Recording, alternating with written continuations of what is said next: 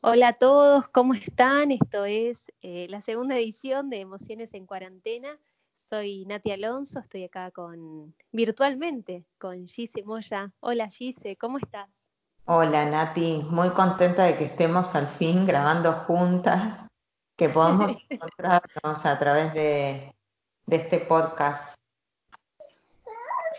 Eh, Almita, está Almita acompañándonos acá como siempre, de corazón, la, la, otra integrante, la integrante más pequeña de, Prema.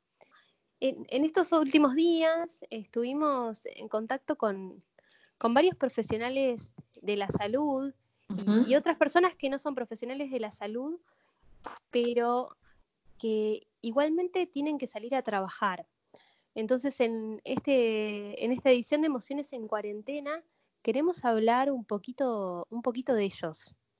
Sí, exacto.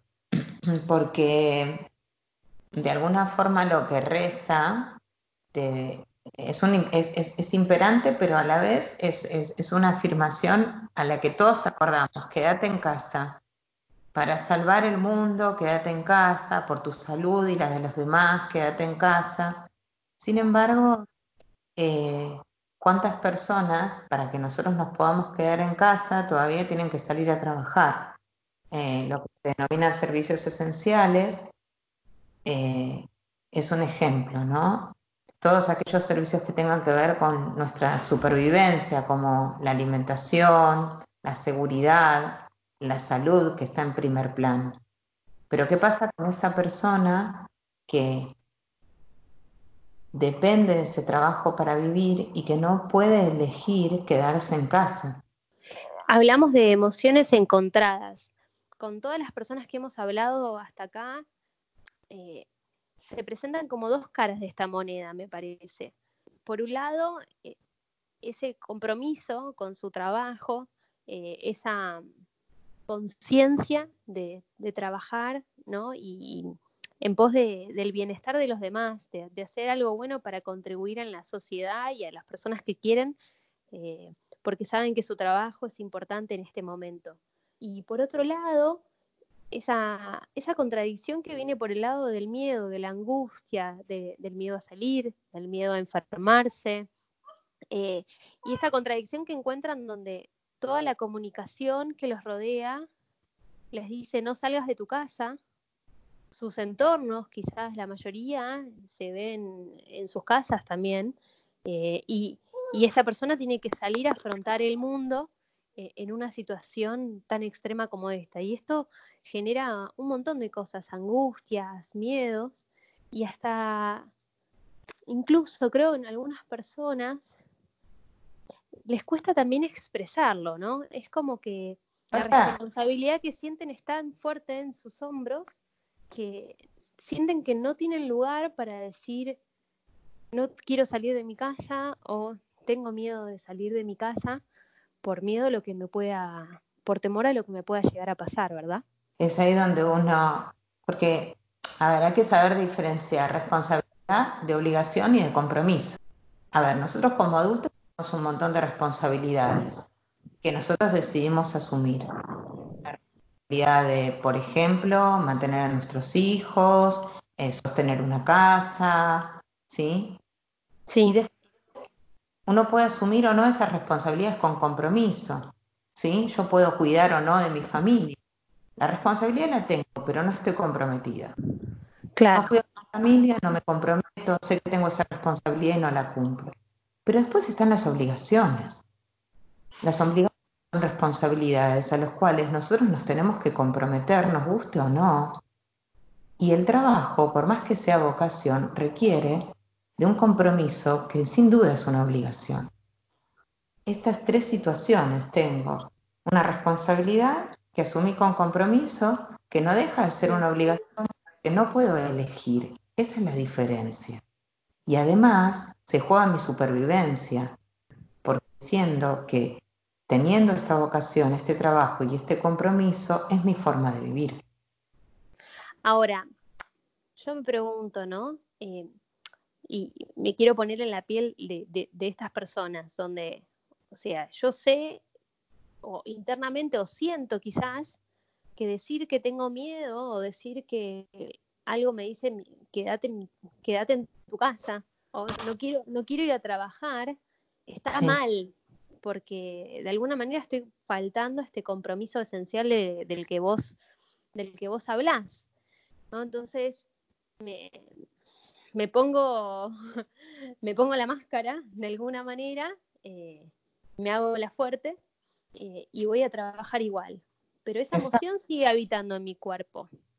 Y, quizás habita en mi cuerpo en forma de, de una pelota de angustia que puedo llevar quizás en el cuello o, en el pecho, ¿no? Eso, eso que no digo, o un sigue teniendo, claro, sigue teniendo un efecto en, en mi cuerpo. Entonces, eh, para ellos, ¿no? y pensando en ellos, ¿qué hago? Entonces, lo que vos decís más o menos sería, lo que antes me daba estabilidad material y emocional, en este momento me proporciona cierta estabilidad material, también simbólica, pero no me proporciona estabilidad emocional. Y eso sin duda genera un diálogo interno que no puede ser saludable. Hay un diálogo que es aceptado, que es el diálogo de la perfección, ¿no? Como vos dijiste antes, esto está mal sentirlo. Cuando uno cataloga en está bien o está mal, siempre es porque detrás hay un ideal de perfección. Entonces, un diálogo de perfección que por ahí en un contexto normal encajaba perfecto, ¿sí? esto me da estabilidad emocional material y además soy reconocido y mi vocación concuerda, bla, y qué sé yo, en un contexto completamente extraordinario como es el actual, ese diálogo de perfección enferma, no es saludable, ¿sí? porque hay cierta cuestión respecto de la obligación, del compromiso y la responsabilidad que no concuerda con mis emociones. Cumpliendo yo esta obligación, estoy en riesgo. Cumpliendo esta obligación, puedo ponerme en riesgo a mí y a las personas que quiero. Entonces hay que empezar a crear un diálogo distinto, un diálogo interno más saludable. Y además, ¿no? Lo, que, lo que pienso, lo que se me ocurre mientras te escucho hablar es, estoy poniendo en juicio, estoy, digamos, haciendo un juicio sobre mi emoción. Sentir esto está mal. Y pensemos un poco eso. O sea, nada de lo que siento puede estar mal. Correcto. me equivoco. Entonces, eh, en yoga trabajamos mucho siempre con la... Empezamos por la observación, ¿no? Bueno, me está pasando esto, esto que identificamos, esta emoción que identifico eh, en mi cuerpo o, por lo menos en, mi mente. Me siento mal, eh, esto me genera un nudo en la garganta. y, y, después de eso trabajamos, el segundo paso vendría a ser la aceptación. Correcto. Esto, me está pasando esto, lo acepto. Y esto que me pasa, no le, no le voy a poner un juicio de valoración, no está bien o mal, es simplemente lo que me pasa. Ahora, ¿cómo puedo trabajar esto? ¿Cómo, cómo hago para trascenderlo de alguna manera? ¿Cómo, ¿Cómo lo reconvierto? Es como básico, ¿no? Lo que estamos hablando, porque si yo soy una persona que tengo que estar al servicio y al cuidado de los demás, el primer cuidado que tengo que generar es hacia mí. Ahora, un diálogo distinto, un diálogo que vos decís es de aceptación, es lo que se conoce en el budismo como la compasión, y en este caso sería un diálogo de autocompasión. Es la forma de estar presente con uno mismo y dialogarse de modo que yo pueda tener más sanidad, o sea, que pueda tener concordancia con mis emociones antes que con la realidad material. Es algo así como conectar conmigo mismo, entrar en mi propia vida, ¿sí? Y preguntarme, ¿qué quiero conseguir de esto para mí y cómo puedo hacerlo? ¿Cómo puedo estar mejor? ¿Cómo puedo sentir más, más sana? Que no haya algo que dicte desde la afuera y de los demás, que sé que las personas me quieren y me aceptan tal y como soy. Pero ¿de qué forma yo puedo convivir con esta emoción y crear un diálogo saludable? Dejando de alguna forma no las obligaciones de lado, pero dejando esto que se impone como una fuera de lado y primero estar y ser compasiva con lo que me pasa. Es acompañarme a mí mismo, darme cuenta que estoy sintiendo esto, darme cuenta de que puedo alojar el miedo y que desde ahí necesito hablar con alguien, tal vez necesito hablar conmigo mismo primero, con un amigo después, con alguien amoroso y por último ver la forma más saludable de seguir cumpliendo con esto que me da estabilidad material desde la estabilidad emocional. ¿Y, cómo sana expresarlo? ¿No? Porque Quizás eso que está dentro mío y que todavía no dije es como un fantasma que me está comiendo por dentro. Y, cuando lo puedo decir o expresar, como decís vos, primero a mí mismo, después a un amigo, después quizás hasta, hasta lo puedo compartir con más gente, resulta liberador. Ya descomprimo e, eso que tengo atrapado en el cuello. No sé si se me va por completo, pero por lo menos se me afloja un poco. Y lo digo a colación, y quizás ese compartir le alivia la carga a otro.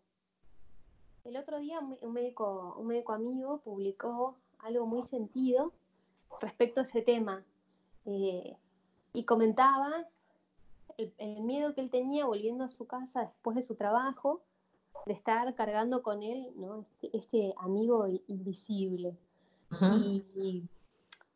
y, y, explicando que él no renegaba de su trabajo, pero, exponiendo sí que sentía ese miedo y esa angustia de, estar él quizás contagiado o estar llevando eh, eh, este, el contagio a su familia o a su casa, ¿no?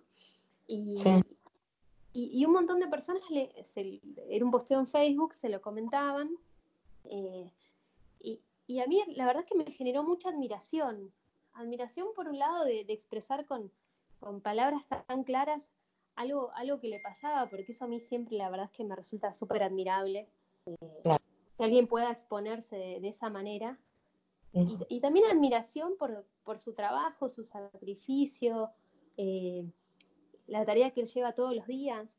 Y, y, honestamente me pareció una actitud muy sanadora. Entonces, porque al compartir... Si yo tuviera que decir algo a todas esas personas que, admiro y que salen hoy a trabajar en la situación que decimos es, está bien sentirse mal. Correcto. Está bien poder expresarlo, porque en esa expresión van a encontrar alivio y en esa expresión van a encontrar personas a su alrededor que los puedan apoyar también y darles fuerzas para continuar, si es que quieren continuar con ese trabajo que están haciendo. Sí, es muy importante lo que vos decís, por dos cosas. Primero, porque no estamos hablando de una crisis vocacional. No, estamos hablando de que preferirían, no sé, ser jugadores de fútbol que médicos o, qué sé yo, dedicarse a ser artistas en lugar de agentes de seguridad. No es una crisis vocacional. Entonces, eso es lo que en algún punto tiene, eh, tiene que tener uno en cuenta. Acá no se me está jugando lo que yo deseo, sino se me está jugando el miedo que tengo, la vergüenza de expresarlo, ¿sí? Porque expresarlo, como lo hizo tu amigo, es un acto de valentía. Que se sentía así, sin juzgarse a sí mismo, otras personas también podían estar sintiéndolo. Eso es autocompasión. En primer lugar, hablar quitándome siendo honesto, quitándome la vergüenza de lado, quitándome el miedo a expresarlo. En segundo lugar, sin juzgarse, sin, sin decir, está mal lo que siento, eh, no debería sentirlo, ese es el diálogo de la perfección, ¿no? Y sin juzgar a los demás. Vos puedes estar sintiendo lo mismo, ¿no? Pero no me juzgues a mí, yo no me estoy juzgando, yo no te juzgo, ¿sí? Eso sería eh, hay un dicho que dice, un momento de compasión te puede cambiar el día. Además, esto de, poner en claro las emociones o los sentimientos, no los podemos enjuiciar. Eh, o, también no se pueden cuestionar. Entonces, si yo digo, yo siento esto, yo me siento mal, nadie me puede venir a decir, no, Nati, vos no te sentís mal. No, pero ¿cómo yo me siento? Eh, y, eso, y, esa expresión honesta y sincera es 100% verdad. Y, cuando uno se comunica, creo, desde esa apertura, desde esa, desde esa verdad, la recepción de la afuera difícilmente, también hay que pensarlo, es negativa, eh, o por lo menos cuestionadora, porque en realidad es algo que es incuestionable.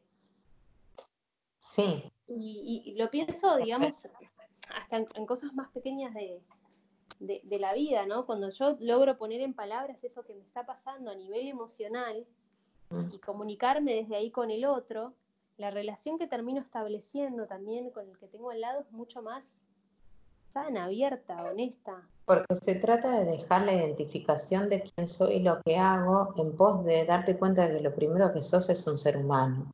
Y como tal sos. Sos imperfecto y, eso es la genialidad del ser humano.